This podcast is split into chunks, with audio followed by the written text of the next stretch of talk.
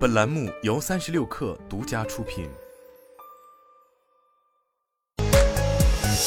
网罗新商业领域全天最热消息，欢迎收听快讯不联播，我是金盛。每日优先旗下便利购业务已经被收购，收购方为深圳每日便利科技有限公司，并非传统意义上的互联网巨头。据接近收购交易的关键人士透露，每日优先便利购业务最终作价三千万被收购。目前，每日优先便利购还有一点四万台设备在运营的有八千台左右，相当于每台设备价值两千一百四十二元。三十六氪获悉，快手发布二零二二年二季度财报。财报显示，二季度经调整净亏损十三点一二亿元，上年同期净亏损五十点一六亿元。二季度快手电商交易总额 GMV 同比增长百分之三十一点五，至一千九百一十二亿元。快手应用的平均日活跃用户同比增长百分之十八点五，达三点四七亿。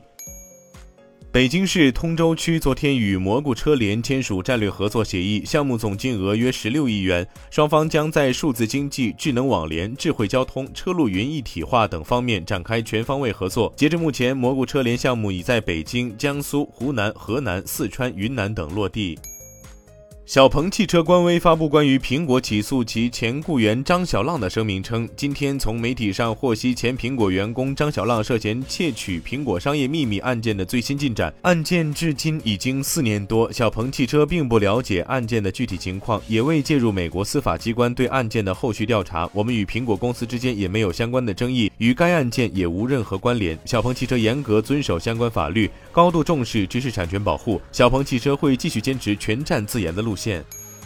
重庆市政府今天与阿里旗下斑马智行签约达成战略合作。根据协议，未来重庆市将依托斑马 OS 汽车操作系统，建立智能网联汽车操作系统开源开放平台，促进产业链企业引入和生态建设。福特准备裁员三千人，包括受薪员工和合同工，主要集中在美国和印度。为了追赶特斯拉电动汽车，福特正在重组，因此出现裁员。据报道，Netflix 在其最近的职位列表中新增云游戏专家职位，这可能暗示着该公司正在探索游戏服务。报道称，该公司正寻找一位有处理云游戏相关业务经验的安全产品经理，一位能够支持 Netflix 云游戏服务的渲染工程师，以及其他相关职位。以上就是今天的全部内容，咱们明天见。